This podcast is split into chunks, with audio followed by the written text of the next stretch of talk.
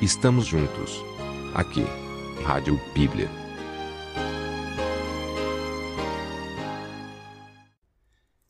O que vai acontecer se eu, se você, nos dedicarmos à leitura de 1 Coríntios 14? Eu creio que o primeiro e o mais imediato resultado que podemos mencionar será a bênção. Bem, primeiro nós seremos abençoados, porque a leitura da palavra sempre é uma bênção.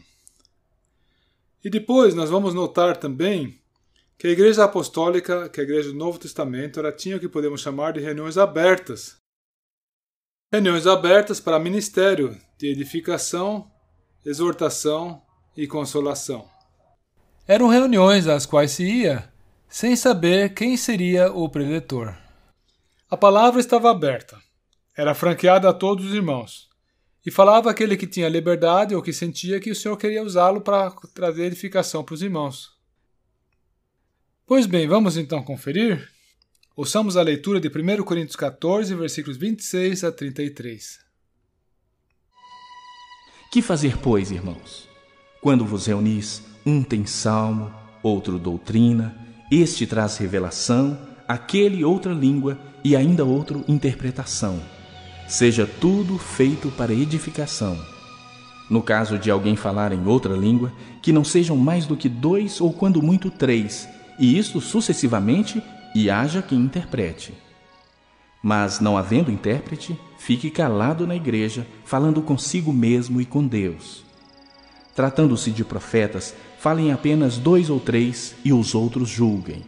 Se, porém, vier revelação a outrem que esteja sentado, cale-se o primeiro porque todos podereis profetizar um após outro, para todos aprenderem e serem consolados.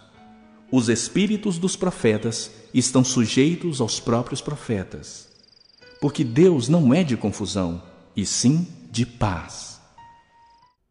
Como vimos aqui na prescrição, o número de oradores era limitado a dois ou três, para não produzir confusão de pensamento Ora, todos nós sabemos que quando somos bombardeados com muita informação, ficamos embaraçados, não é?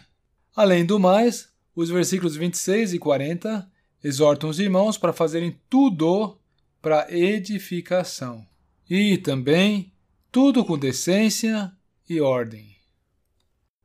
A reunião aberta, também conhecida como reunião para ministério ou reunião de edificação, ela há de acontecer quando os santos se reúnem como igreja e ali esperam pela ministração do Senhor, sem nenhum orador escolhido previamente.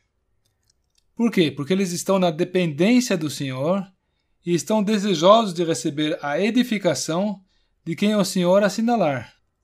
O orador não precisa ter a preocupação de ocupar a hora inteira. Aliás, a sua missão é desincumbir-se da mensagem que o Senhor lhe deu. Feito isso, outros também poderão falar para edificação e proveito, como indicam os textos citados.